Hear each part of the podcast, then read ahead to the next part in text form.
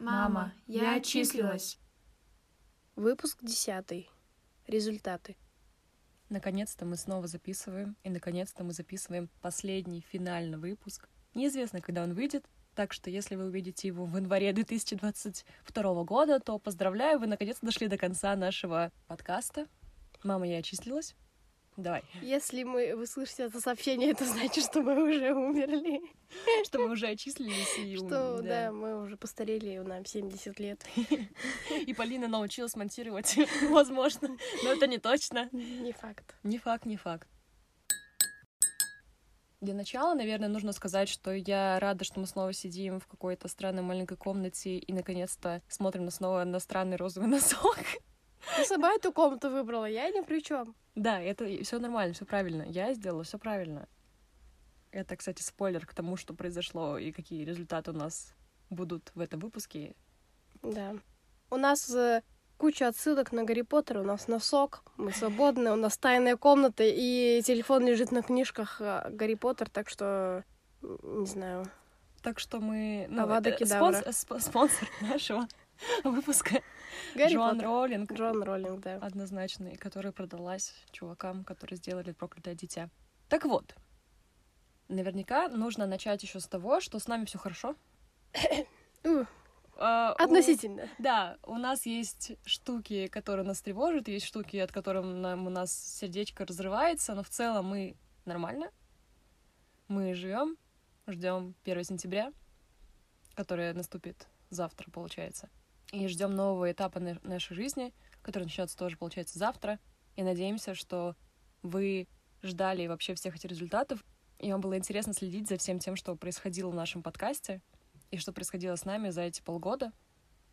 Даже больше уже получается. Ну да. Потому что мы начали где-то в январе. Мы начали зимой двадцатого года. Да, мы начали зимой 2020 Ну, года. год, получается, еще не прошел. Нет, год не прошел. Прошло где-то 7-8 месяцев. Больше. Ну, почти, да.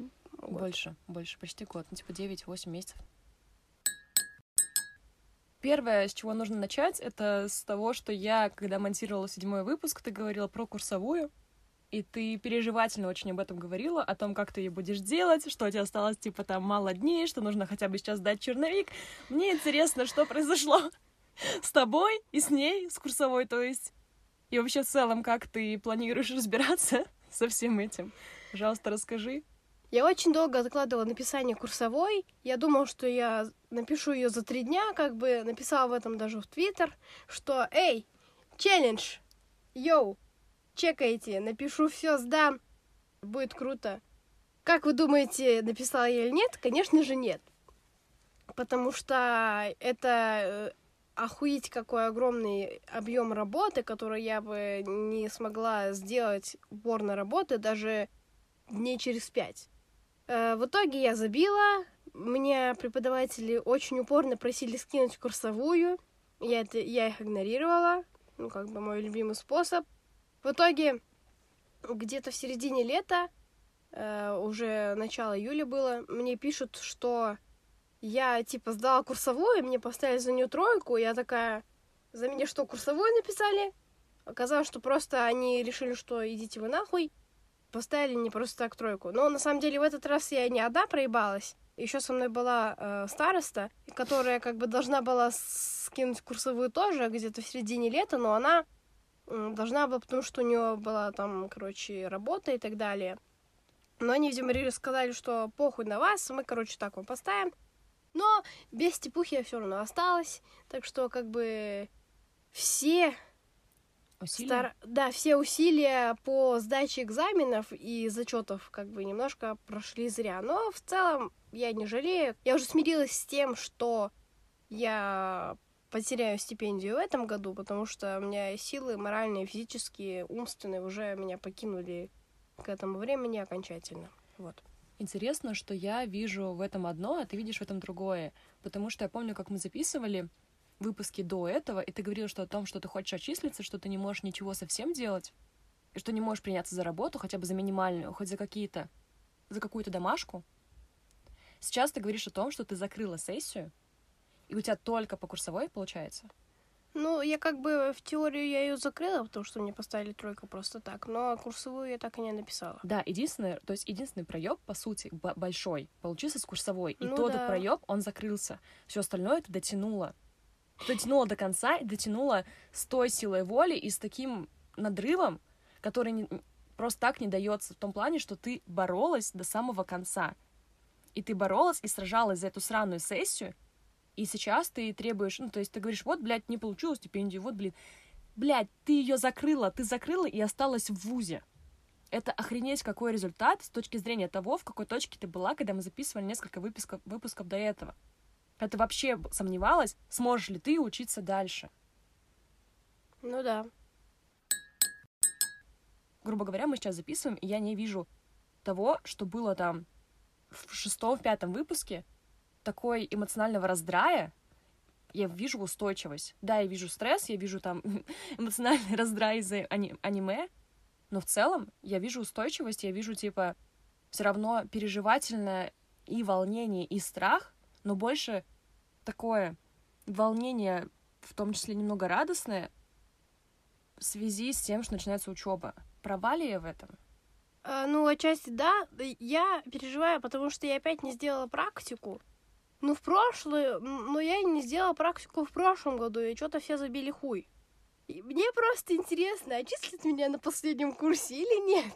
Ну да, ты, получается, идешь в последний курс, четвертый курс. Да, мне как бы О, кажется, что им уже похуй, типа, ладно, пусть отучится, отучится год, в принципе, насрать.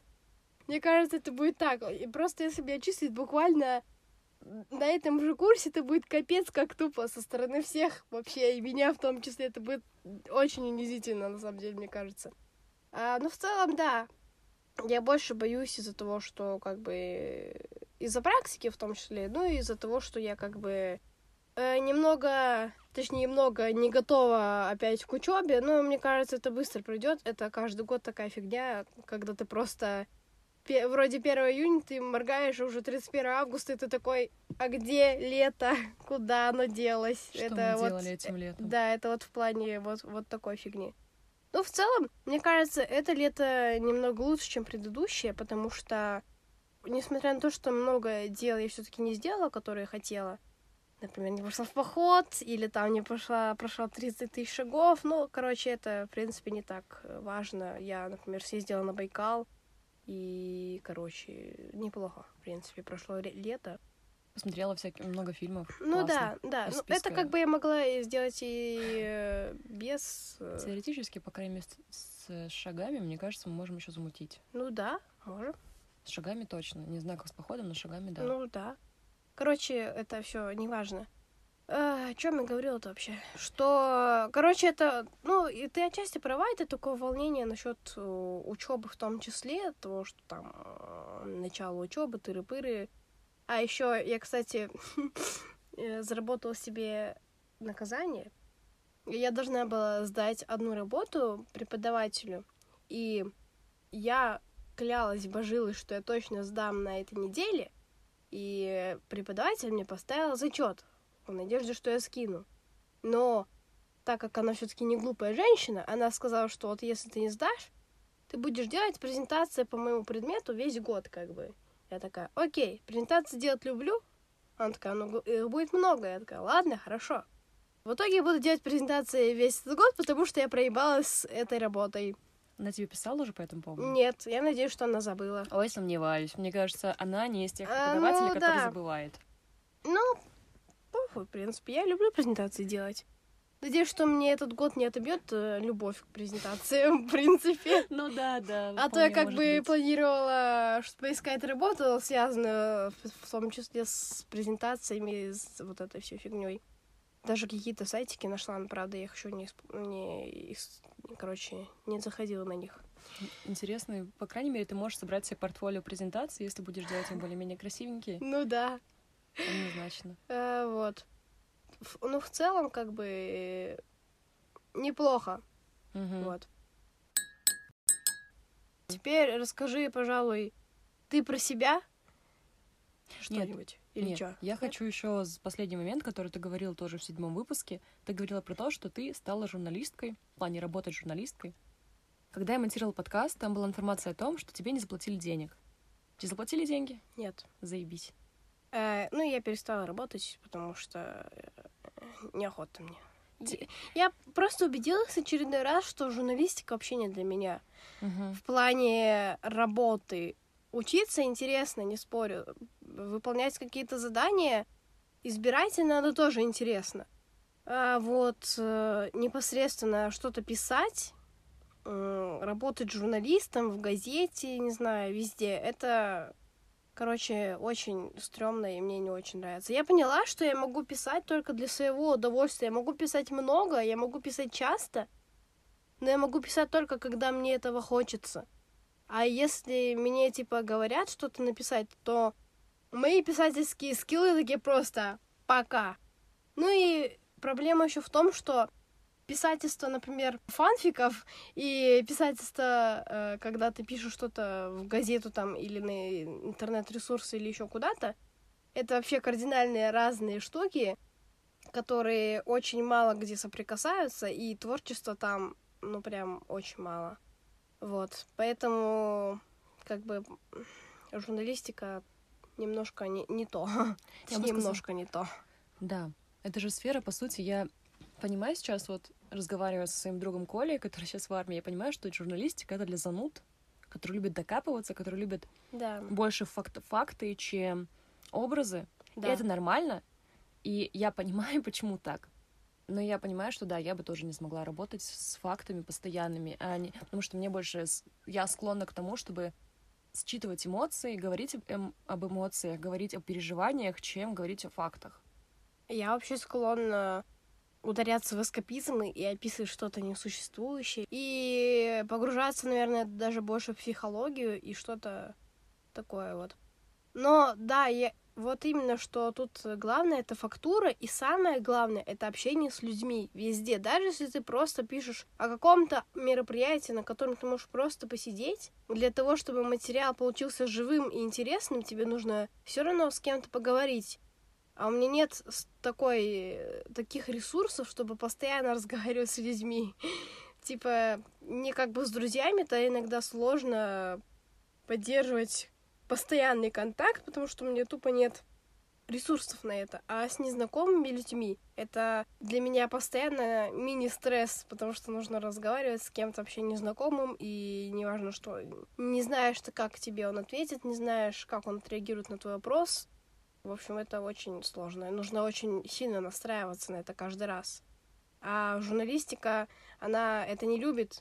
Ей нужно сразу быстро, сходу, просто подошел, подошел, взял, взял за руку. Вот это вот нужно для журналистики. А сидеть спокойненько дома и о чем-то там писать о своем, это... Размышляйте, да. Да, размышлять, это не то. Единственное, что мне нравится в журналистике, это жанр рецензии, как бы. Но это не совсем журналистика, все равно. Мне кажется, рецензия она отличается тем, что да, что ты даешь свое мнение, но все равно ты не можешь дать на самом деле свой глубинный анализ, потому что тебе нужно дать мнение, которое Интересно зацепит- для большинства в основном, да. Да, не для твоей личной аудитории. Какой-то Да. там, который понимает твои переживания и понимает там, то, то, о чем ты говоришь. Очень сложно. Я думала пойти в копирайтинг, но в копирайтинге, ты- да, хотя бы ты знаешь хоть какой-то у тебя маленький процент целевой аудитории. Не огромное количество людей, на которые должна быть направлена эта информация. А журналистика направлена на большое количество людей. И Мгм. нужно очень тщательно подбирать фразы и текст, Да. чтобы поняли ее все. От мала до велика. Мгм. В этом тоже проблема.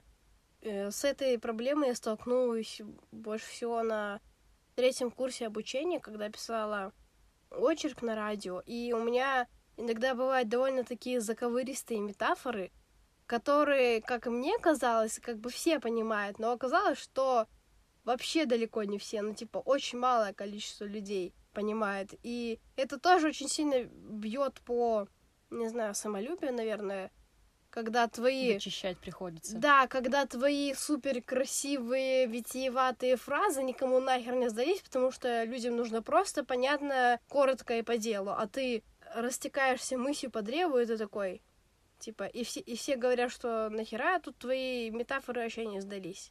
И ты такой, ну спасибо, зашибись. Да, это мне бы тоже резануло типа эго, если бы я подбирала их, а потом такие нахуй надо, я такая, да, блядь. Я хотела спросить тебя еще про один момент, который мы как-то... Я помню, что я тебя встретила возле вуза, и ты была в такой красивой еще белой рубашке, когда мы пошли с тобой еще в магаз все это мерить. Ты рассказывала об экзамене, который прошел у тебя, скажем так, очень интересно. Мне оба экзамена прошли очень интересно. Расскажи, пожалуйста, о них, потому что мне кажется, что это очень важно, как ты прошла две суперконтрольные и суперстрессовые точки в этой сессии, потому что там, получается, зачетами здесь дело в том, что ты сдала там что-то или не сдала. Так или иначе, ты за- закрыл, получается, все зачеты. Где-то ты договорилась конкретно с преподавательницей и с презентациями эти, но где-то ты, правда, их закрыла так или иначе, поотвечав где-то, где-то сдав домашку, так или иначе. Ну да, И это, ну, вообще-то, ни- нихуя себе результат. ну да. Но с контрольными точками было сложно. Ну, Сложнее, чем с зачеткой, насколько Ну, я это понимаю. логично, потому что это экзамены, и вообще э, считается, что второй семестр третьего курса это вообще самый, в принципе, сложный в обучении, потому что там две литературы, и это как бы довольно, суп- довольно сложные предметы, в принципе, и там еще преподаватели такие, ну, не то чтобы требовательные, но как бы они спрашивают э, довольно много всего, и это как бы логично, потому что материал большой очень. И учитывая то, что первый семестр я практически тоже вообще ничего не делала, получилось довольно интересно. Э, Начну, наверное, с зарубежной литературы.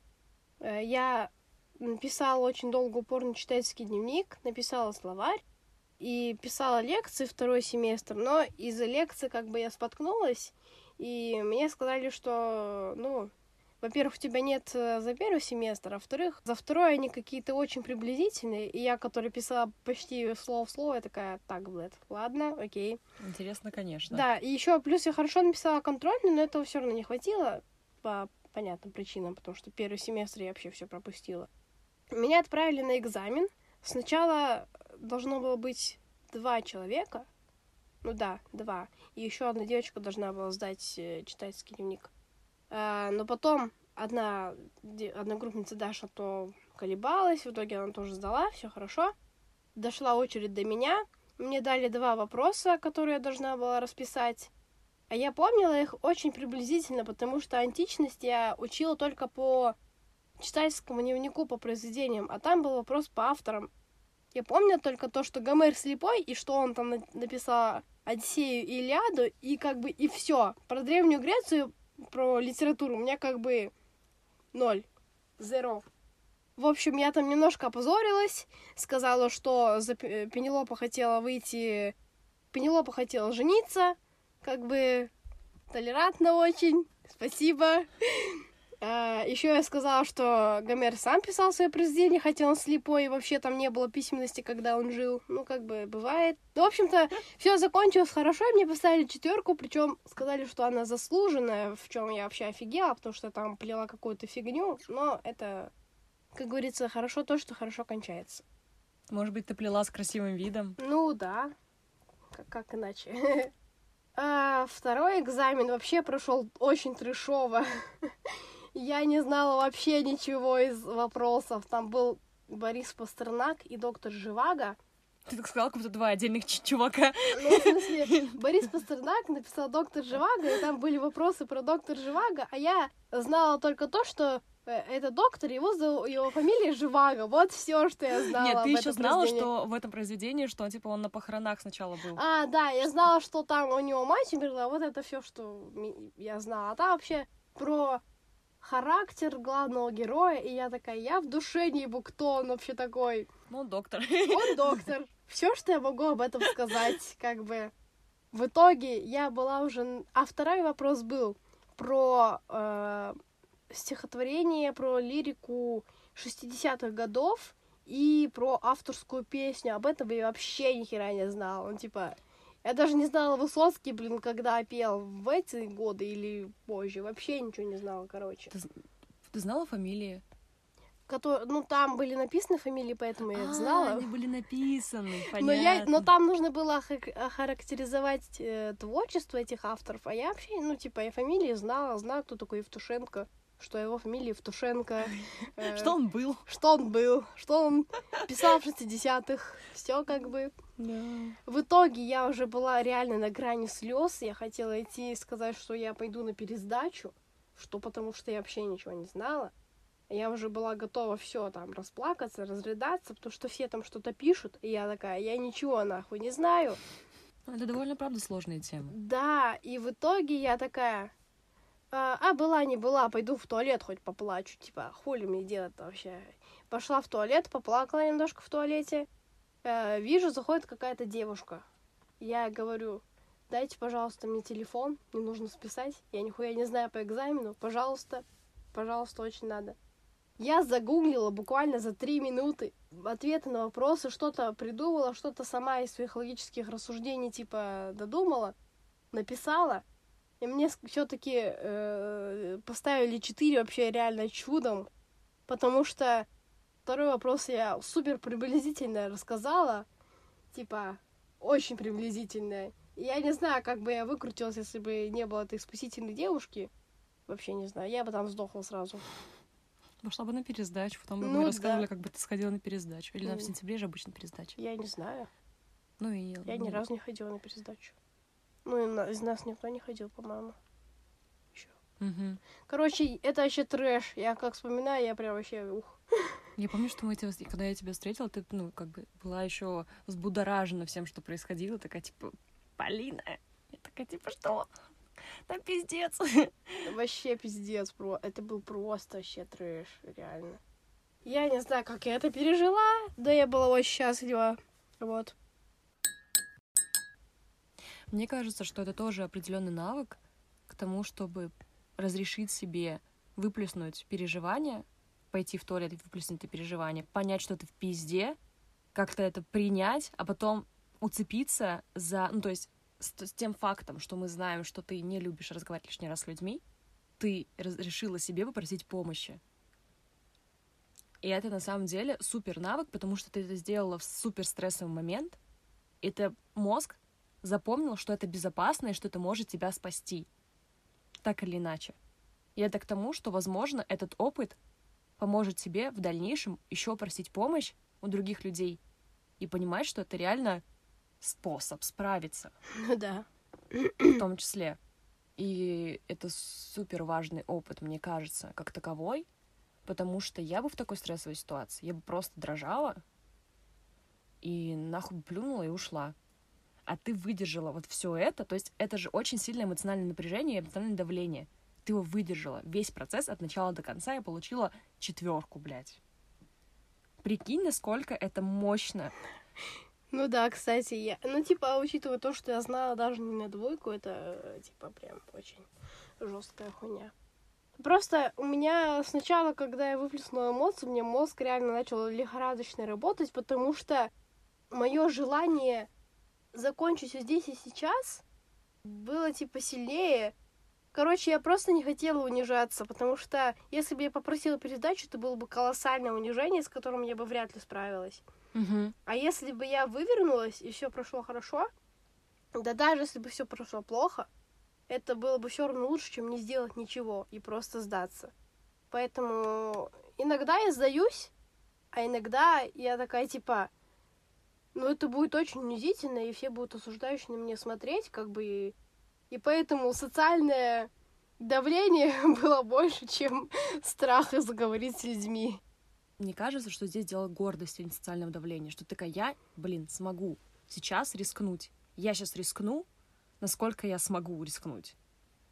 И это в том числе суперсила внутри тебя. Твоя гордость и твое эго, которое такое, типа, я, блядь, сражусь. Ну да. И это не у каждого есть. Спасибо аниме персонажам, которые учили не сдаваться. Да-да-да, спасибо, Наруто. Спасибо, Наруто. Но, ну, да, я к тому, что мне кажется, что это интересно заметить, блин, и увидеть в себе. Ну да. Потому что я считаю, что ты супер гордая, и это хорошо. Потому что тебя хуй обидишь. Ну, в смысле, я имею в виду, что ты начинаешь защищать себя. И в этом плане ты себя защитила. И это не каждому дано. И это навык, который развивался так или иначе до этого времени. То есть такая, типа, хуй я сдамся. Блять, я что, буду унижаться, что ли, тут пред всеми? Нет.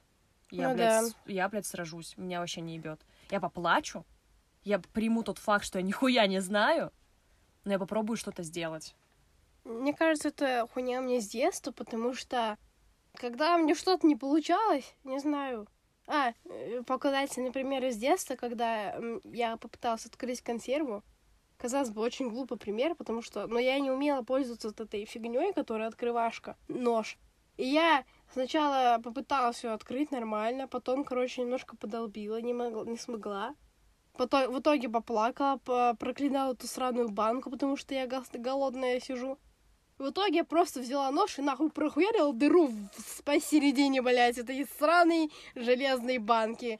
И, и, и, просто от этой дыры уже ну, ножом прорезала, типа, дыру, расковыряла, раскурочила эту банку. Вообще в слюне просто. Да, вот такие дела. Прикинь, насколько в тебе сильна, сильно желание сделать. То есть, если ты решила, ты такая, да, сделаю. Не, ну как-то». да, я типа, если мне прям это очень сильно нужно, я, э, не знаю, разъебусь, наверное, в лепешку, но сделаю. Потому что я сейчас понимаю, что я из-за социального как раз-таки давления, из-за из-за боязни быть уязвимой, из-за боязни быть слабой, из-за боязни быть неидеальной, я отказываюсь от многого в своей жизни. Вот это социальное давление. Ну да. И я только сейчас начинаю его преодолевать в том плане, что я понимаю, что... Ну, точнее, я понимаю, что это не социальное давление как таковое, а что это как бы ожидание одобрения от определенных людей. И я понимаю, что я этого одобрения никогда не получу, Мгм. и начинаю наконец-то видеть то, что я хочу сделать. И я только я сейчас этому учусь. Раньше я отказывалась от многого в своей жизни. Я отказывалась от достижения кучи вещей, просто чтобы быть хорошей девочкой, чтобы меня похвалили, что я ради кого-то там отказалась от чего-то своего. И мне кажется, это тоже показательно. И у тебя это, ну, скажем так, у тебя этот навык был и без психотерапии. Не знаю, ну он не всегда работает. Ну, понятно. Довольно часто, например, э, когда я боялась, э, когда я не использовала много возможностей из-за того, что я просто боялась, типа, их использовать. Но если у меня есть идея какая-то горящая прям, Мгм. прямо, то я в большинстве случаев это сделаю. Например, я побрилась на лысо почти, что как бы, Да, come on. мы говорили в И- прошлом выпуске, да, да. И никто как бы, и, и учитывая то, что мне все отговаривали, я такая, да мне похуй, вообще насрать. Это же еще плюс про какой-то... Мне кажется, тут очень интересная смесь зрелости и бунтарства. Потому что, с одной стороны, ты забиваешь хуй, ты делаешь просто то, что тебе важно. С другой стороны, ты понимаешь, что что эти мнения, по сути, не важны, что они Ну так или да. иначе смирятся. И ты не, не, там, не уничтожаешь мир, ты не делаешь чего-то глобально плохого, ты просто делаешь свой выбор, кого, который кого-то там не устраивает. Ну да. И это, мне кажется, про зрелость. То, что ты сумела из детства принести этот, этот навык в свою зрелую жизнь, это тоже показательно, потому что ты говоришь о том, что это не всегда, но мне кажется, что тут не всегда, это скорее с подросткового возраста, с наших травм любимых. И то, что ты сейчас делаешь и сражаешься, и то, что ты вынесла это из детства, этот навык сражаться, это как раз-таки про зрелость. То, что ты сохранила лучшее, что у тебя осталось, то, что у тебя есть, лучшее и пытаешься избавиться от того, что вот, блядь, принесла подростковая жизнь. Да. Потому что подростковая жизнь — это пиздец, мясорубка.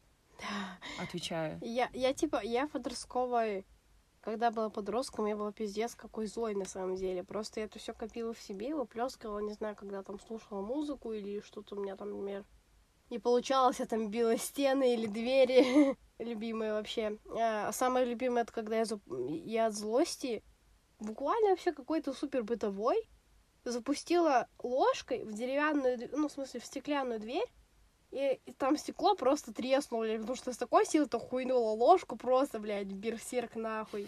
Это немного пугает, конечно, даже потому что я сама такая, нихуя себе, блядь, какая злая, у, сука. А сейчас я стала как будто поспокойнее, и э, ну, вот этот навык какой-то, короче, этот навык какой-то злости, включение этой злости в определенный момент, он иногда помогает, когда ты такой, типа, супер злой, такой, я, блядь, тут нахуй должна проебывать экзамен, да хуй вы, хуй вам вообще это самое, не получите вы этого, нет, я, я просто начинаю злиться, начинаю плакать, а потом я такая, так, все, девочки, работаем. Поплакали, покакали, теперь можно. Да. Да. Я поняла вот что. Что когда я была подростком, я уходила не в злость, а в отчаяние. То есть я, когда понимала, что мне что-то не нравится, я уходила в отрицание реальности, и в то, что у меня никогда ничего не получится, я вообще недостойна этой жизни. И это отчаяние постоянное, оно привело меня к тому, что 18 лет у меня было тревожно-депрессивное расстройство, и оно было настолько сильное, что я... Ну, депрессия была очень... Она была невыносимой. Я каждый день хотела умереть и делала попытки так или иначе. И я понимаю, что это все результат того, что в подростковом возрасте я выбирала не злость, а отчаяние. Я выбирала не злость на мир, а, а ненависть к себе, к своему существованию. И понятно, что у всего этого есть какие-то определенные... Из чего это вытекало, в общем. Я примерно понимаю, откуда это. Но мне жаль, что я выбирала ненависть к себе и отчаяние вместо злости, потому что злость — это энергия, а отчаяние — это ничто. Ну, в плане, это ненависть направлена к себе, а потом это просто пустота. И ее отчаяние ты не выплеснешь как злость. Злость это энергия, которую в любой момент можно скинуть с себя, даже, не знаю, там, если в ущерб чему-то. И даже если ты злишься на мир, как бы ты как будто бы снимаешь с себя ответственность за какие-то вещи, но это лучше, чем свешивать всю ответственность на себя за то, что да. ты даже не делал, и за то, что ты во всем виноват, хотя это не так. Лучше обвинять всех, чем обвинять во всем себя. Понятно, что да, что-то перекос, то и другое это перекос, но для личности, да, для личности да. подростковой обвинять всех намного лучше, потому что сейчас я понимаю, что до сих пор у меня это отчаяние уже как привычка, что я выбираю чаще сдаться. Просто потому, что я понимаю, что я привыкла, что это уже как способ избегания реальности, способ избегания стресса, способ избегания неодобрения со стороны определенных людей. И только сейчас я учусь с ним справляться, принимать его как уже факт своей личности, склонность к отчаянию и меланхолии. И, наверное, единственное, что сейчас меня как-то драйвит, это какие-то крючки в плане проектов, которые я просто уже хочу выполнить ради того, чтобы их вытащить из своей головы. И иногда, когда отчаяние начинает меня захлестывать, очень сильно, иногда днями и неделями, я просто стараюсь себе объяснить, что это пройдет, и что я хочу выполнить вот эти вот штуки, и я не позволю себе умереть, и не позволю отчаянию выиграть, если я не выполнила хотя бы вот это вот, что я себе запланировала. Я хочу выжить, дожить до того момента, когда я почувствую, что я это выполнила до конца. То же самое с этим подкастом. Часто, когда мне было очень плохо в этом году, особенно в стрессовые периоды, когда не было понятно, что со мной произойдет, на нескольких этапах, причем это было, я держалась за подкаст, за проект, который хочу завершить.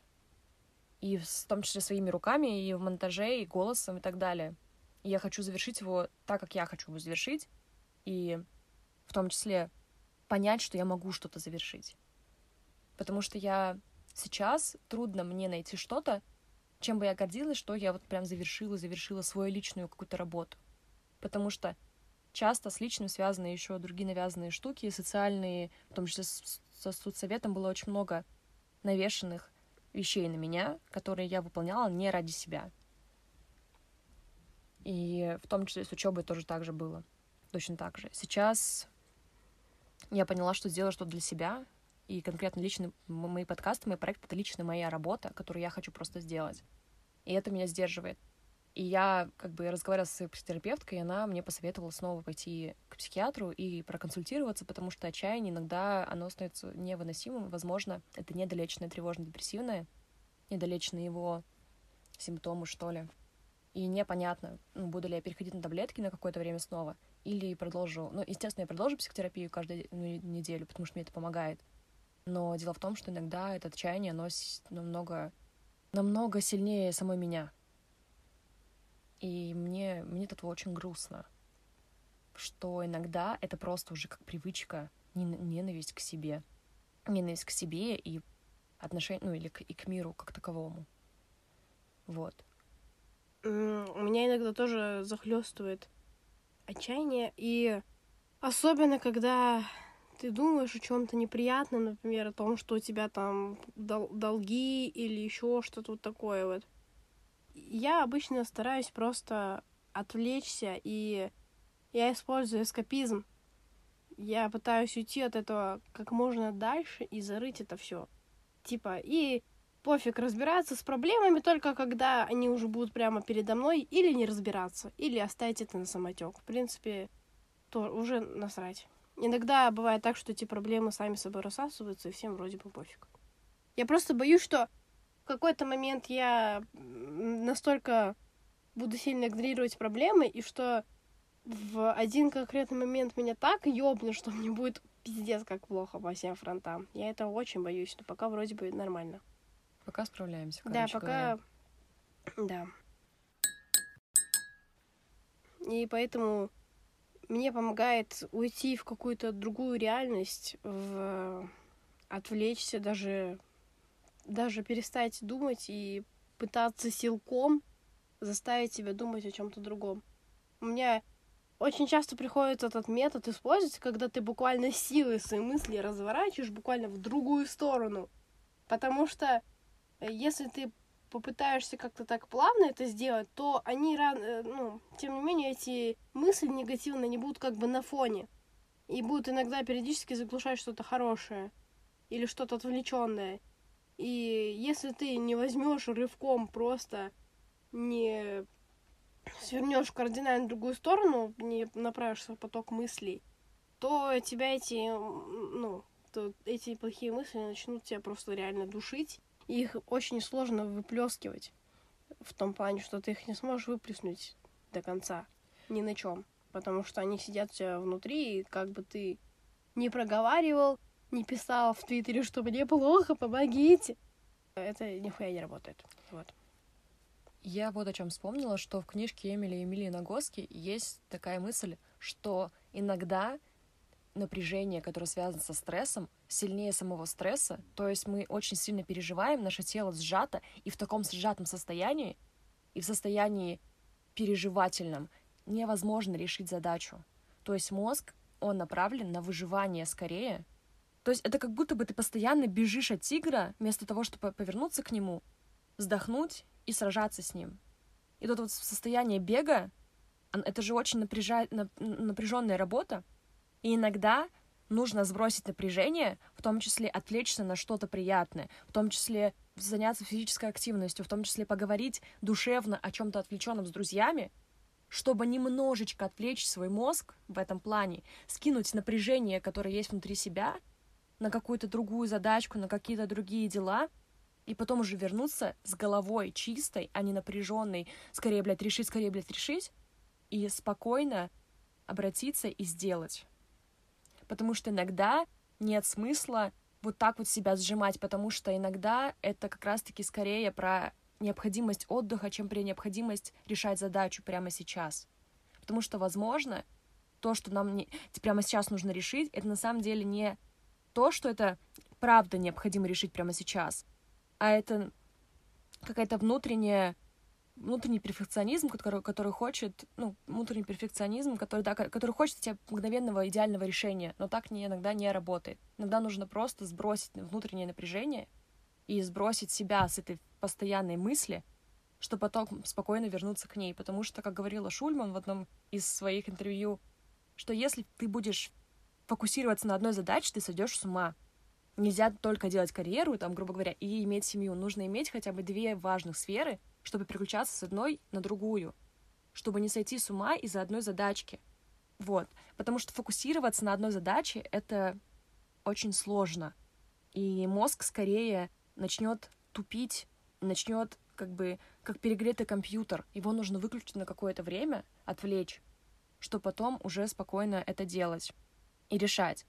Понятно, что все зависит от ситуации, но обычно, когда мы вот чувствуем такое сильное аж дрожание в теле, скорее нам нужен отдых, чем решение задачи. Потому что мы ее, грубо говоря, решим, ну, грубо говоря, мы можем ее решить очень скомканно.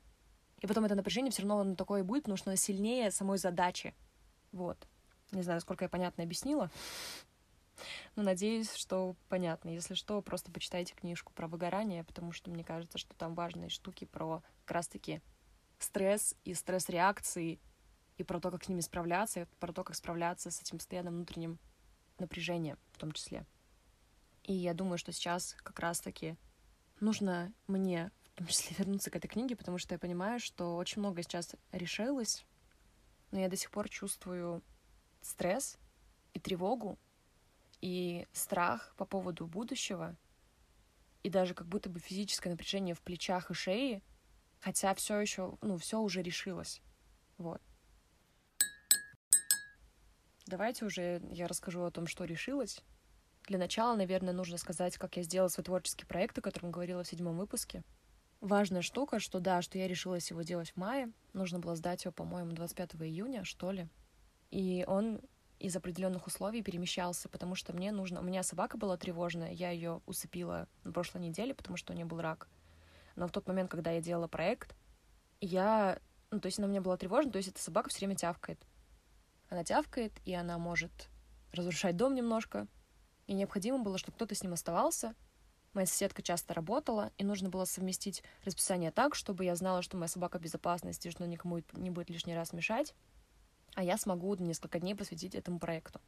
Я выбирала так, чтобы не было хотя бы 3-4 дня на, на большой поход вокруг города, который я запланировала, и во время которого должна была записывать свои обращения к городу как к, тому, что типа город — это психотерапевт, а я на сессии с психотерапевтом, и что город — это большой такой котел, в котором варится переживательная вся штука, и, по сути, если ты поговоришь с самим городом, то мне должно уйти некое предубеждение, связанное с ним, некое, некий страх оставаться в нем, в том числе, или уезжать из него. Вот. Я планировала вообще по всем сомкам вокруг города пройти. Я собрала большой рюкзак, палатку, пошла на сопку с утра. Наконец-то я там условилась, договорилась. Там оставалось, получается, две недели. То есть вот я неделю должна была выполнять, неделю его оформлять и потом уже отправить. То есть буквально мне оставалось две недели до вот срока сдачи. И я понимала, что мне нужно все это сделать, и сделать желательно бы очень хорошо, потому что я очень хотела поступить. И я знала, что я хочу поступить на современное искусство, но не решалась, ну, как бы не решалась поступать именно туда в начале года, потому что я думала, что это не очень... Что-то рисковая штука, короче говоря. И что бюджет там нету практически, и нужно все равно постараться его получить. И нужно все равно сразиться за ту мечту, за которую я хотела сразиться, а не за ту, которая удобна для всех остальных. И это, на самом деле, было очень сложное решение для меня. Но все это я говорила в седьмом выпуске. Так вот, я пошла вокруг города, и потом на одной из сопок мне стало плохо. У меня закружилась голова, я перегрелась, видимо. Мне, мне стало тошнить. Я поняла, что я не, до, ну, не дотяну просто, но я уже успела снять три видоса. Мне нужно было как минимум их шесть. Я сняла три, спустилась, вызвала такси, подсобку себе, поехала домой — там, а, да, даже не то, я поехала домой не даже не потому, что у меня заболела голова, хотя я чувствовала себя очень плохо. Я поехала домой, потому что я забыла блок для зарядки. А телефон уже садился, мне нужно было снимать на него. Я поехала домой, потом дома поняла, что мне стало еще хуже. У меня поднялось или, или я не знаю, или упало давление. Короче, мне стала кружиться голова, мне стало тошнить. И я просто уже... Я думала, что сейчас буду в обморок. Я легла спать, поспала там где-то часов, не знаю, часа четыре, наверное. Потом я поняла, что я не смогу пройти вокруг сопку, потому что я, когда поднялась на вторую сопку, когда с утра шла, я смотрю, и сами сопки, они очень далеко от города, если смотреть с левой стороны. И нужно пройти огромное количество плоской поверхности, чтобы дойти до сопки, и чтобы еще по ней идти.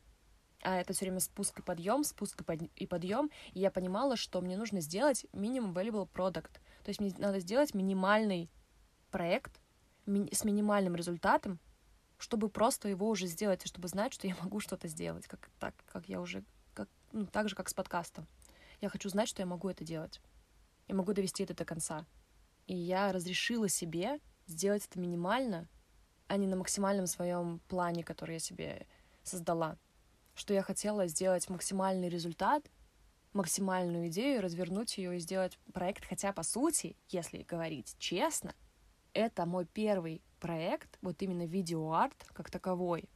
До этого я делала только тактильные штуки, я делала рисунки, я делала, когда у меня была депрессия, я вышивала, в общем, книжку мягкую, на которой выразила то, как, типа, рисунком выглядит депрессия, и потом написала какие-то слова с... про...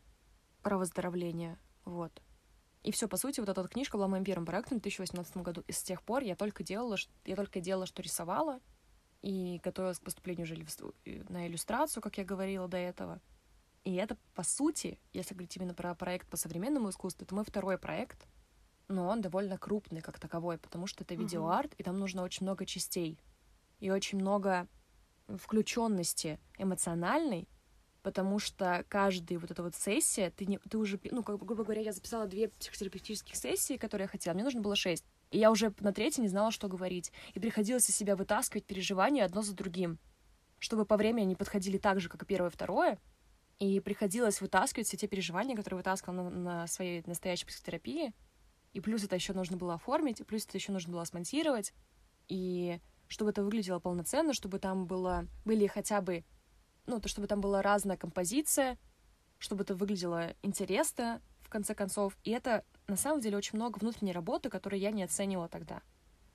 Сейчас, глядя на, глядя на это все, я понимаю, что здесь каждое слово, ну, вот в своем видеоарте, каждое слово в тексте, которое написала к нему, это все результат моего труда, потому что без знания того, что я изучала по иллюстрации, я бы не додумалась сделать так, как я сделала.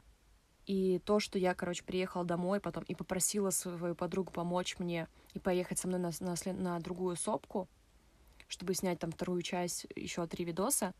И я понимаю, что раньше бы я не бы не просто не разрешила себе попросить помощи.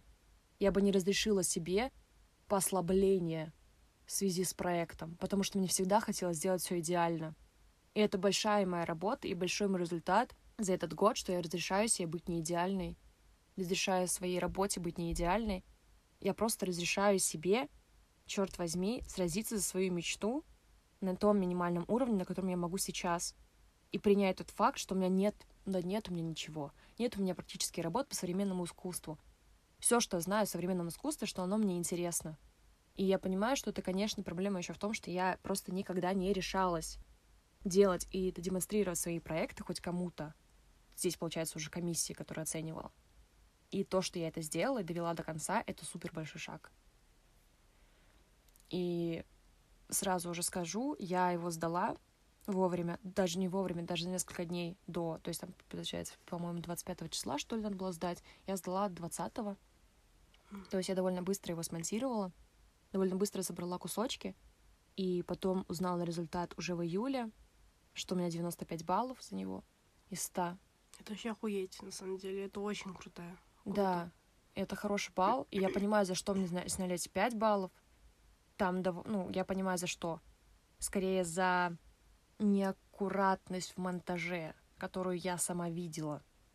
Но я не могла уже, у меня уже не было сил, я делала это на пределе. Я помню, как я монтировала этот видос на телефоне, потому что я не могла встать и сесть за компьютер, потому что у меня не было просто эмоциональных и физических сил это сделать. Потому что я уже не хотела ничего. Потому что на меня давила мать из-за поступления, поступаю я или нет, куда я поступаю, точно ли я поступлю. И очень много вопросов, которые было не время задавать вообще. И на которые мне приходилось все время от себя отбивать. И не только от матери, и от отца, и от бабушки, и от дедушки. И приходилось мириться с тем, что я все-таки хочу сразиться за вот этот минимальный шанс поступления не на иллюстрацию, которая мне не интересна на самом деле, а на современное искусство.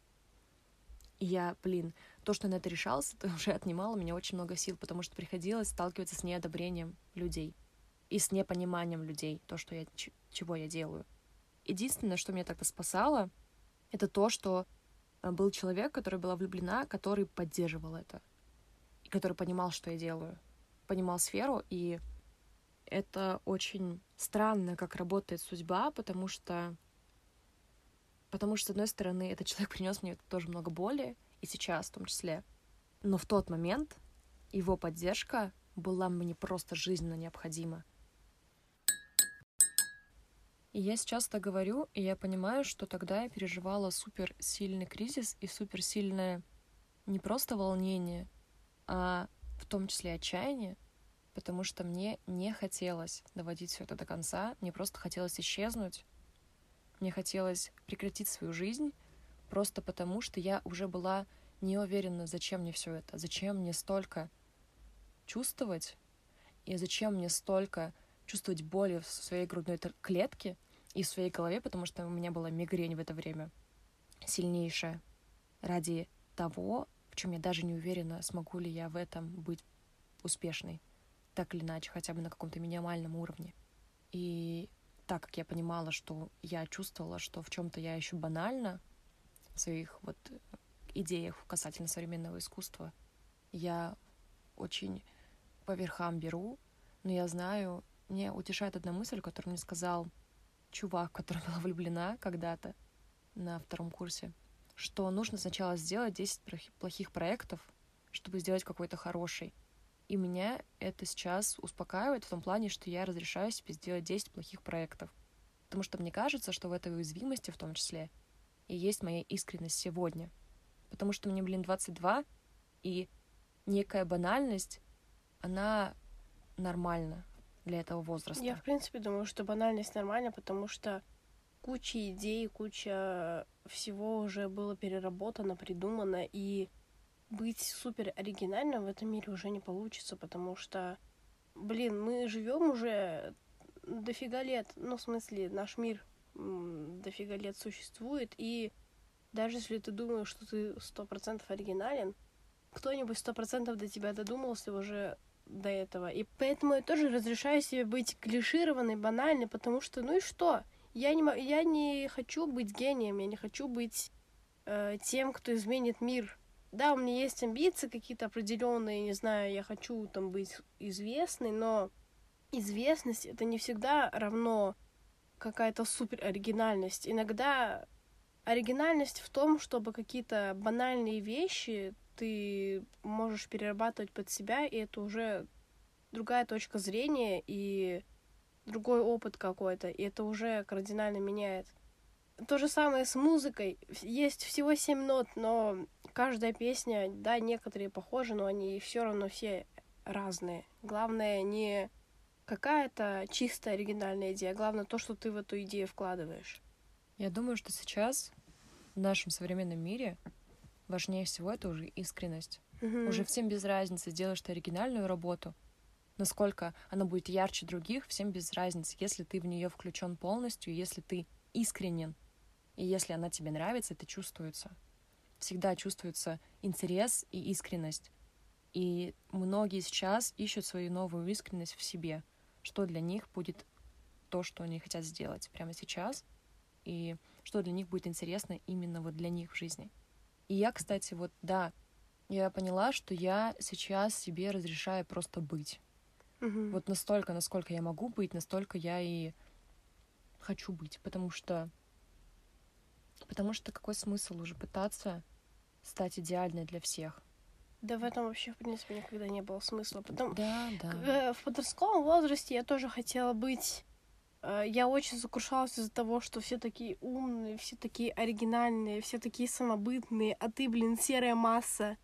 Но, как гласит э, статус э, ВКонтакте одной моей знакомой, тяжело быть серой массой, когда все вокруг выделяются. Ну, типа, я позволяю себе быть обычной, типа, обычным человеком, потому что это неплохо. Да, да. И еще, наверное, вот инсайт, который мне дало общение с человеком, который занимается документальной фотографией, это то, что каждый из нас супер аутентичен, даже если он похож на другого человека, там, не знаю, своими увлечениями, которые, ну, даже если, грубо говоря, у него есть увлечения, которые популярны, он сам по себе уже аутентичен, сам по себе интересен как личность, как цельная история, которая еще в процессе. Это же так или иначе важно, потому что мне кажется, что как раз-таки видеть за популярными людьми личности это так же важно, как видеть за каждым человеком личность. За человеком, сидящим там, не знаю, за кассой, за человеком, который пишет книги, за человеком, который учится, за человеком, который не учится. За всем этим есть свои м, причины и своя аутентичность и свой интерес. И в этом плане я наконец-то себе уже позволяю просто быть. Угу. И, наверное, главный результат, который должен быть тут сказан, я не пост... я поступила, точнее, короче говоря, я сдала ли- литературу на 87 баллов. И это тоже отдельная история, в том плане, что я пришла, когда на экзамен, и ты смотришь на детей, 18-летних, 17-летних, и ты видишь, насколько все разные, и ты видишь людей, которые трясутся, когда берут ручку, и которые начинают рисовать спокойно, и которые начинают оглядываться и бояться всего, что вокруг, находится вокруг них, них, и прятаться в одежду. И ты видишь уже это не просто, ну, типа, конкуренты, скажем так, в сфере поступления, а людей, которые очень сильно переживают. Когда я сидела на последней партии, когда пришла на экзамен, во мне было столько сочувствия ко всем этим детям, потому что я понимаю, что их ждет большая-большая эмоциональная работа, чтобы просто справиться с пониманием того, что мир большой, и в нем много очень несправедливости, и в нем очень много сложно сочиненности, что ли. Когда ты хочешь, чтобы все было хорошо, но это хорошо состоит из, и из плохо, и из хорошо, и из непонятного, и из понятного, и все куча, все вот все будет сложным. Но в этом и красота. И красота как раз-таки в том, что ты отказываешься от этого перфекционизма, в конце концов, просто да. разрешаешь себе быть. И быть там твоим каким-то увлечением, и быть твоим амбициям, и быть твоим каким-то желанием сделать что-то просто, что тебе важно, но непонятно никому другому. Или кому-то, кто есть в твоем окружении сейчас, потому что потом окружение будет меняться. И позволять себе сдаваться, останавливаться, выбирать не тот, не тот вариант, да, которым ты, позволя... возможно, пожалеешь. Позволять и... себе проигрывать. Да. И выигрывать тоже, потому что здесь тоже нужно большое позволение, мне да. кажется, рискнуть в том числе. И я смотрела на них, и я думала, блин, с одной стороны, я бы хотела быть ими, потому что у меня был бы шанс там, у меня было бы там 4 года экзамена, а сейчас у меня заканчивается, и у меня остается только литература, которую я сдавала в этом году, и русского уже не будет. И нужно будет пересдавать, если я захочу поступить на бюджет. Все-таки я Хочу поступить на бюджет, но, возможно, что-то изменится через год, и я чувствую, что это изменится. Возможно, я не захочу поступать совсем, или я поступлю на другой факультет, или я поступлю на другое направление, потому что сейчас мне интересна клиническая психология, но я понимаю, что я хочу все-таки как-то связать со современным искусством. И это все очень сложно. И я в прошлом году остановила все происходящее в своей жизни и нацелилась на результат. И сейчас я понимаю, что я не хочу так больше делать. Я хочу, чтобы у меня была какая-то работа, чтобы у меня было развлечение, чтобы у меня был отдых, блин, в расписании и интересные проекты, которые я хочу делать вне учебной деятельности, на которых я тоже хочу фокусироваться и сделать тоже такой же равноценной частью жизни, как и учебу. И, значит, я увидела вариант на литературе и поняла, что половину из этого я не напишу, но я поняла, что я хочу хотя бы попробовать. И просто потихоньку писала. Я хотела пробовать писать. Пошла, ну, у меня были шпаргалки, я пошла в туалет и не смогла списать. Я просто не смогла найти то, что мне нужно. И плюс там женщина, которая, короче, стояла возле двери, она пошла со мной в туалет в плане, там две кабинки, она села со мной в кабинку, ну, в смысле, соседнюю, такая интересно, конечно. Это было очень странно, если честно. Я такая, типа, окей. Там было очень много народу, очень много трясущихся детей, очень много людей возле туалета, и это, короче, было супер не, ну, как бы неудобно, как минимум. Но для меня это был важный опыт оценить, какой путь я прошла за те года, которые прошли с 18 лет. Я поняла, что я изменилась, что я больше не трясусь, хотя знаю, что большой риск того, что я не сдам. Потому что я знаю, что жизнь на этом не заканчивается однозначно да, я буду переживать, да, я буду потом это проживать, там, не знаю, какое-то разочарование в себе в том числе, или какое-то разочарование в системе, которое подкинул мне в сратый вариант, вообще ужасный. Но я смогу справиться. Я написала все, что смогла, и я думала, что я написала баллов на 60. Потом, когда мне пришло 87, я поблагодарила судьбу за то, что она послала мне преподавательницу, которая, учительницу, которая, видимо, мне меня пожалела и оценила мне очень все, получается, все, что я написала, мне все это оценила, и я была рада, потому что 87 баллов — это хороший результат, плюс мне пришли результаты с творческого, 95, я думаю, да, я могу чего-то там как бы вообще-то поступить. Потом вышли списки, и я была 600 какая-то, я такая, интересно, ой, или 500 какая-то, 500 какая-то, по-моему.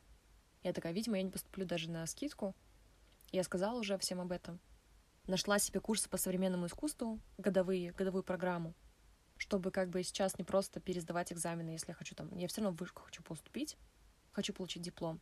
И я думала, что окей, я хочу тогда хотя бы учиться сейчас еще плюс. И, ну, и работать желательно. И я нашла себе курсы по современному искусству, годовую программу до августа, с, с октября по август. Сказала маме, мы с ней договорились, что она мне их оплатит. Мы с ней договорились о том, что я буду работать и обеспечивать себе уже проживание сама. Плюс у меня очень сильно болела собака, и я возила ее два месяца на капельнице, но не смогла ее спасти. И это тоже было очень сильное, ну и до сих пор это остается очень сильной э, болезненной темой для меня, потому что эта собака жила с мной 15 лет и стала частью моей личности в том числе, частью моей идентификации. И без нее я чувствую как будто бы облегчение, с одной стороны, а с другой стороны, очень сильную пустоту. Вот. И сейчас, когда... А, ну и так вот, я, значит, все это уже решила, я уже решила, что буду делать, и мне тут мне звонят из вышки и говорят, что я поступила на 70% скидку. И я тогда шла, гуляла с Джекой, и я понимала, что я не выдерживаю, потому что я не знала, что мне делать.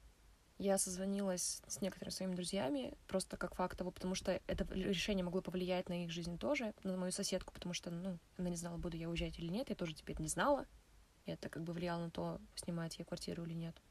Вот, я поделилась, и я до сих пор, ну, то есть я тогда очень сильно испугалась этой возможности, и мне приходилось расписывать плюсы и минусы поступления. В конце концов, я пришла к тому, что что я хочу, во-первых, поступить на бюджет, чтобы наебать немножко систему в том плане, что я не хочу платить столько денег и потом сражаться с академической, когда, ну, типа, выдерживать свою академическую успеваемость и сражаться с перваками, которые вот в этом списке рейтинга, чтобы потом получить на следующий год 70% скидку. Я хочу наебать систему, поступить на бюджет, и, блин, чтобы этот бюджет был у меня все 4 года, потому что там так и работает. И я не хочу платить столько денег. Плюс я смогу получить хотя бы базовое образование и за меньшие деньги. И потом просто уже делать проекты и поступать уже с пониманием сферы, и с пониманием того, насколько я правда хочу заниматься этим. Потому что, да, я сделала только два проекта, и то даже один, потому что тот я сделала в 2018 году и неизвестно, насколько я готова, правда, к этой сфере. И, возможно, это даже лучший вариант сейчас для меня в безопасности попробовать дистанционное образование, просто, просто попробовать втянуться в эту деятельность полностью, разрешить себе быть не идеальной и разрешить себе быть amateur, то есть новичком в сфере, просто чтобы уже, черт возьми, исполнить эту идею, реализовать ее и отпустить либо уже развиваться в этой сфере, либо уже идти в другую, например, в интересную мне сфере подкастинга. Потому что я хочу записывать новый подкаст. Это секрет еще какой. Но надеюсь, что я решусь на него и сделаю это на энтузиазме, который сейчас во мне есть. Вот. Мне все еще приходится справляться с внутренним, договариваться с внутренним разочарованием, потому что я же сражалась ради того, чтобы поступить, а я решила не поступать. И это, правда, очень много внутренней работы, постоянных переговоров и постоянного возвращения к, к идее того, что сейчас это, ну, я с меньшими рисками смогу попробовать то, что мне важно. Наверное, даже убеждение себя, что ты не неспособный, а просто а, такие обстоятельства и такой набор обстоятельств тебе заставил выбрать такое решение. И ты делаешь это не потому, что ты лохушка, которая типа не может справиться, не может принять результат своей якобы победой, а что ты просто, просто пытаешься выбрать да. оптимальный вариант и все. Для, в том числе для своего здоровья, для своей устойчивости, в том числе я там хочу научиться зарабатывать онлайн или просто научиться хотя бы зарабатывать, как-то минимально понять, что я это могу, и ехать уже либо поступать, либо просто переезжать с мыслью о том, что я могу справиться. Потому что такого ощущения у меня не было сейчас. Я не чувствую, что я могу справиться сейчас с этим всем. И я думаю, что да, что отчасти это даже хорошо, что я это понимаю, и что я знаю, что мне нужно делать для того, чтобы это ощущение в себе вырастить. И я сейчас понимаю, что по сравнению с первым выпуском я прошла капец какой большой путь, и что я все-таки разрешила себе тот результат, который я получила — и я разрешаю себе говорить его подкасте. И я разрешаю себе наконец-то выразить этот результат здесь, потому что я варила все это, все это время в этом. Я варилась в этих переживаниях, И плюсом накидывались переживания в связи с личной жизнью, и в связи с собакой, и в связи с друзьями, и в связи с переговоров с родными и так далее. Куча-куча сфер, куча-куча переживаний. И когда ты пытаешься научиться быть на своей стороне в этом всем, это дается с большим трудом, бесконечным. Ты каждый раз в дневниках пытаешься переключиться с ненависти на сочувствие к себе. И это как я чувствую, что я меняюсь, и это супер утомительно, честно говоря. И я уже хочу переключиться на момент, когда мне просто будет классно. И что я буду знать, что я сделала все правильно. Сейчас я еще не до конца это чувствую. Потому что я все еще варюсь вот в этом разочаровании и в этом ощущении, что я потеряла шанс, и что я потеряла плюс еще собаку, и я потеряла шанс с э, человеком, которого я была влюблена. И это все очень много очень много потерь в один момент. И плюс я сейчас ездила на поминки своей бабушки, которая умерла год назад. Я только сейчас поняла, что она умерла, и что вместе с ней умерла целая эпоха моего детства. И это тоже еще какая-то потеря, осознание потери, наконец. Такая цикличность, что ли, что вот бабушка умерла в прошлом году, и вот я приехала на эти поминки, и я поняла, что это правда закончилось, эпоха целая закончилась, и что а жизнь продолжается, и что жизнь заключается вот в этих что она идет дальше, и дальше меня ждет жизнь, и что я просто буду делать, и все. То есть она не заканчивается на том, что я поступила или не поступила. И это странно ощущать, что я все еще жива, и я все еще продолжаю что-то делать, я все еще продолжаю что-то желать делать. Потому что кажется, что вот сейчас я, короче, ну, то есть как будто бы моя жизнь заканчивалась вот на этом этапе, на сентябре. Все заканчивалось, у меня не было вообще мысли о том, что там есть что-то дальше. А сейчас я чувствую, что есть что-то дальше, и что я даже могу изменить решение по поводу того, что я себе запланировала там год назад. Или там еще много-много лет назад, когда я решила поступать на современное. Все-таки, типа, ну, по крайней мере, мечтала об этом. А теперь понимаю, что мечта — это много сложнее. И что мечта, она заключается, она включает в себя не только радость и счастье и успех какой-то, но она в том числе включает в себя и сражение постоянно с внутренними убеждениями, и сражение постоянное с перфекционизмом, и с тем, что ты можешь делать все не идеально, и что для тебя важно, сделать все идеально или просто сделать. И получить результат или получить идеальный результат. Получить одобрение от других людей или получить одобрение от самой себя. А то одобрение, которое в самой себя, его нужно еще ну, научиться это делать. Это пиздец, как сложно. Ты говорила про мечту, и я вот недавно, ну как недавно, довольно давненько уже смотрела фильм «Душа», и там как раз-таки рассказывается о том, что даже если ты долго, упорно шел к своей мечте, и ты ее наконец добился, возможно, что это как бы...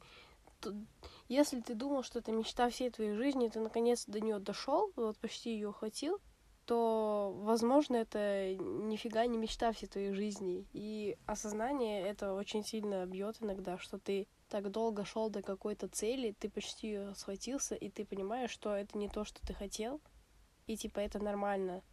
Всю жизнь, э, не знаю, ну не всю жизнь, очень долгое время идти к своей мечте и думать, что вот когда ты до нее, когда она исполнится, ты будешь счастлив, но не всегда так бывает. И иногда, когда ты думаешь, что твоя мечта уже исполняется, это реально то, что ты хотел, ты понимаешь, что это совсем не то, что ты хотел. Я, наверное, в этом увидела, что это не вся жизнь. То есть твоя да. мечта — это не вся жизнь. Но я посвятила вот этому стремлению, я в, не, в него вложила очень много. Я вложила в него все свое удовлетворение жизнью. То есть я думала, вот сейчас я добьюсь, и я стану счастлива, и я... И только ради этого стоит жить. Но не только ради этого стоит жить. Стоит жить ради, блин, сериалов, стоит жить ради друзей, стоит жить ради того, что ради вкусной еды. Да, ради э, не знаю, Ощущение природы. солнца на, на лице. Ну, типа... Да, ради каких-то простых мелочей.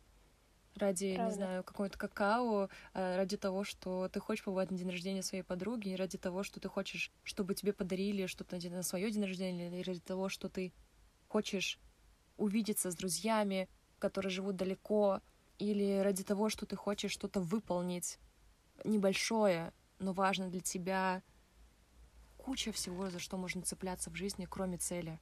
Куча всего, ради чего можно жить, даже если ты проигрываешь в той сфере, которой вот ты, грубо говоря, которой ты стремишься добиться. Это, ну, не вся жизнь. Жизнь не про успех. Жизнь просто про жизнь.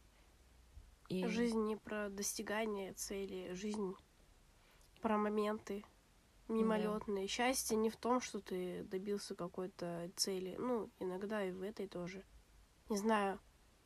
Я поняла, что этим летом меня довольно часто посещало вот именно чувство какого-то счастья беззаботного. Хотя это вообще, ну это, не знаю, мне не дарили там какой-нибудь подарок, или я, меня там не выиграла где-нибудь. Это были какие-то вообще супер бытовые моменты, не знаю. Я смотрела там на солнышко, и я понимала, что, типа, вот это и есть счастье. Что оно вот. Mm-hmm. И я думаю, что, наверное, я разрешила себе быть счастливой, даже когда мне ничего не получается.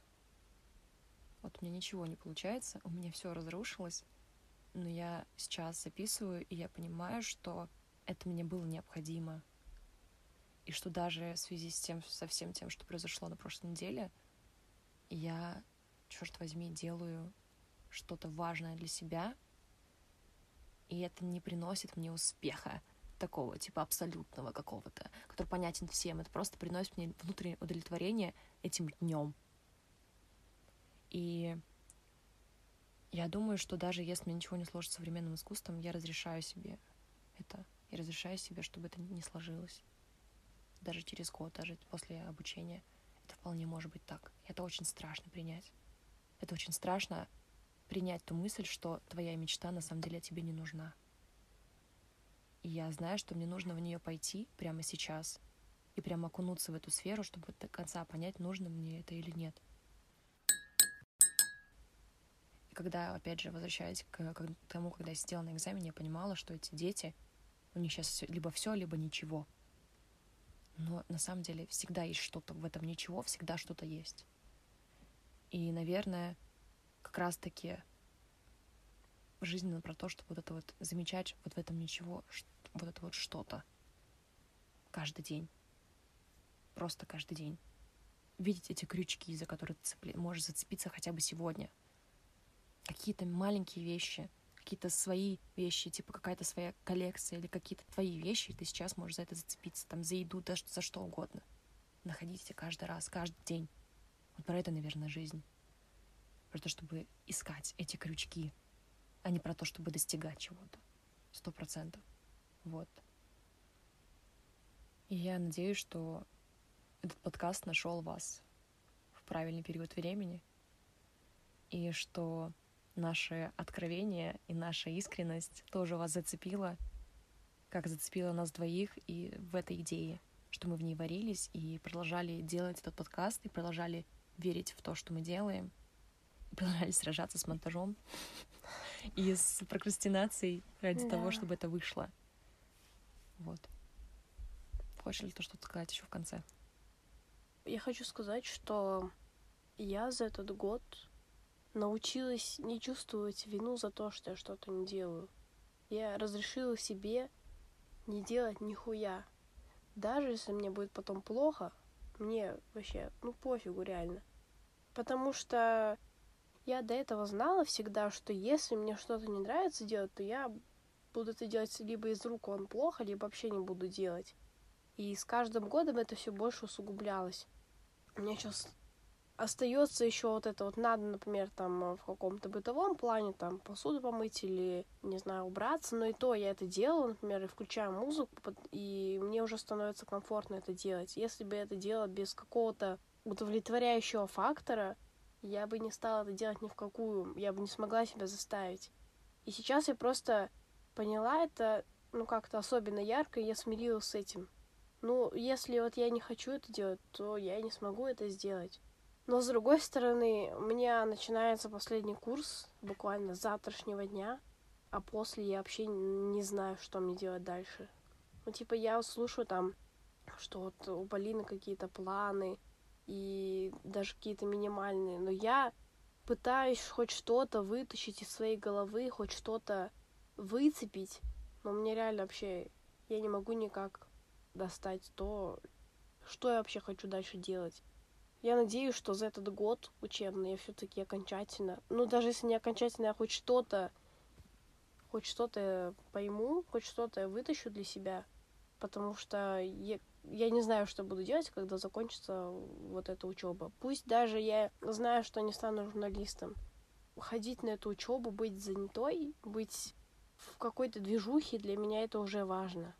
А дальше какая-то пустота. Но я как будто бы даже не боюсь этой пустоты. Ну, в плане, я понимаю, что как бы нужно что-то делать, что-то думать, и у меня нихуя нет. Я уже все отбросила, все варианты, какие были.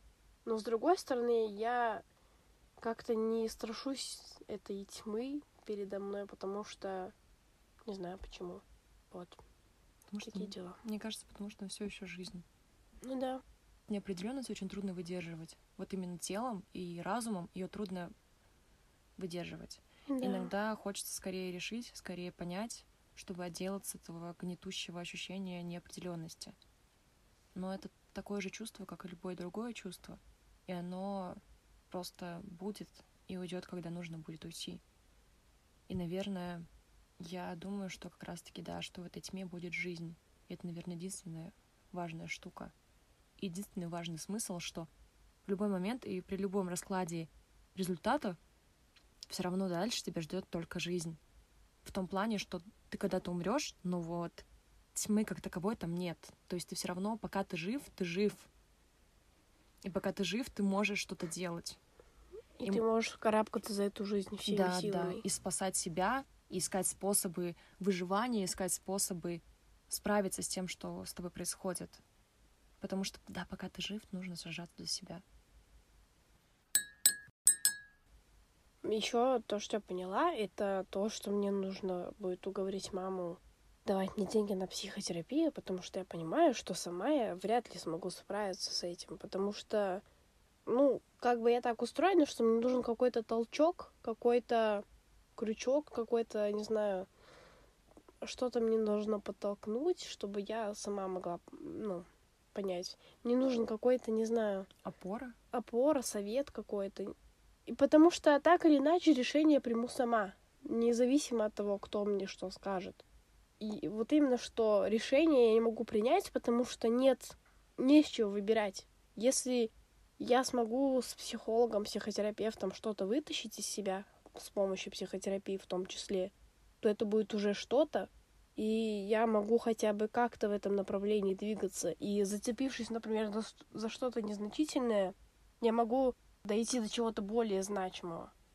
Вот так скажем. Угу.